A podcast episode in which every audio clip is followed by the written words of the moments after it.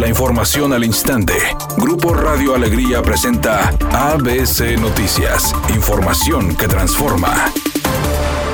El diputado priista Álvaro Ibarra hizo un llamado a las autoridades electorales educativas de salud y de seguridad pública del Estado y municipales, garantizar la seguridad de las elecciones de Nuevo León el próximo 6 de junio, reiterando que es importante que las escuelas faciliten las instalaciones para que funcionen como casillas electorales durante los comicios y que sean rehabilitadas debido a que han permanecido cerradas por la pandemia. Samuel García, candidato a la gubernatura por Movimiento Ciudadano, destacó el compromiso de apoyar a asociaciones que ayudan a mujeres y menores con cáncer, enfatizando que el programa Trenzando Esperanza tiene como meta 300 trenzas para convertirlas en al menos 30 pelucas, que serán destinadas a mujeres y niñas con esta enfermedad. El presidente López Obrador dejó tiempo y espacio en Palacio Nacional de la conferencia de prensa de cada mañana a la cantante Eugenia León, quien ofreció un festival musical para todas las madres mexicanas con motivo del 10 de mayo. Previo a ello, López Obrador felicitó a las mamás. Hoy día de las madres. La mañanera va a ser un festival para las mamás al menos 40% de las 133 muertes maternas que se han presentado en el 2021 en México se deben al COVID. Así lo informó Gabriela Nucamendi, directora de Vigilancia Epidemiológica de Enfermedades No Transmisibles de la Secretaría de Salud, detallando que las entidades que encabezan esta lista son el Estado de México, la Ciudad de México, Jalisco, Puebla, Michoacán, Nuevo León y Veracruz. Editorial ABC con Eduardo Garza. No hay estrategia para el regreso a clases y todo está en el clásico, a ver qué sale. Los maestros ya están vacunados, pero las autoridades educativas de preescolar, primaria, secundaria, prepas y universidades desconocen qué paso sigue para la reactivación educativa presencial.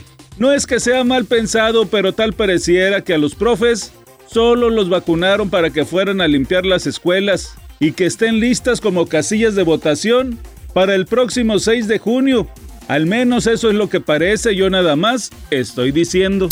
Todo listo para la liguilla del clausura 2021. Luego de definirse los cruces en la búsqueda de un nuevo campeón, se dieron a conocer las fechas y horarios para los cuartos de final. Para este miércoles habrá dos compromisos. Cruz Azul visita a Club Toluca en el Estadio Nemesio 10 a las 19 horas. Mientras que ese mismo día, Club Puebla hace los honores ante Atlas en el Estadio Jalisco a las 21 horas. Ya para el jueves 13, Club América visita a Pachuca en el Estadio Hidalgo a las 19 horas, mientras que Rayados cierra los juegos de ida ante Santos en el TSM a las 21 horas.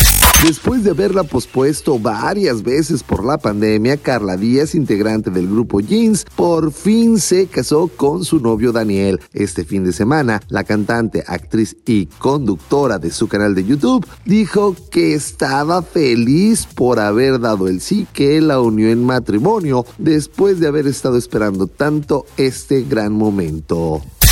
Reportan un percance en la avenida Pino Suárez con dirección hacia el sur y Juan Ignacio Ramón en el centro de Monterrey. Carga vehicular en la zona para que lo considere. Otro accidente se registra en la avenida Venustiano Carranza y Miguel Hidalgo y Costilla con dirección hacia el norte. El tráfico está desde la avenida Morones Prieto hasta llegar a 5 de mayo. El tiempo estimado de espera es de 5 kilómetros por hora. Y por trabajos de obras públicas incrementó el tráfico pesado en la avenida Miguel Alemán desde Ruiz Cortines hasta la calle Orión, esto en los límites del municipio de Guadalupe y Apodaca. Mi nombre es Claudia Wally y le deseo que pase una excelente tarde.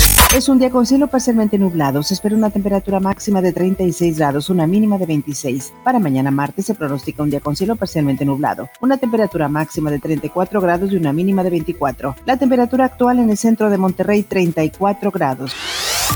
ABC Noticias. Información que transforma.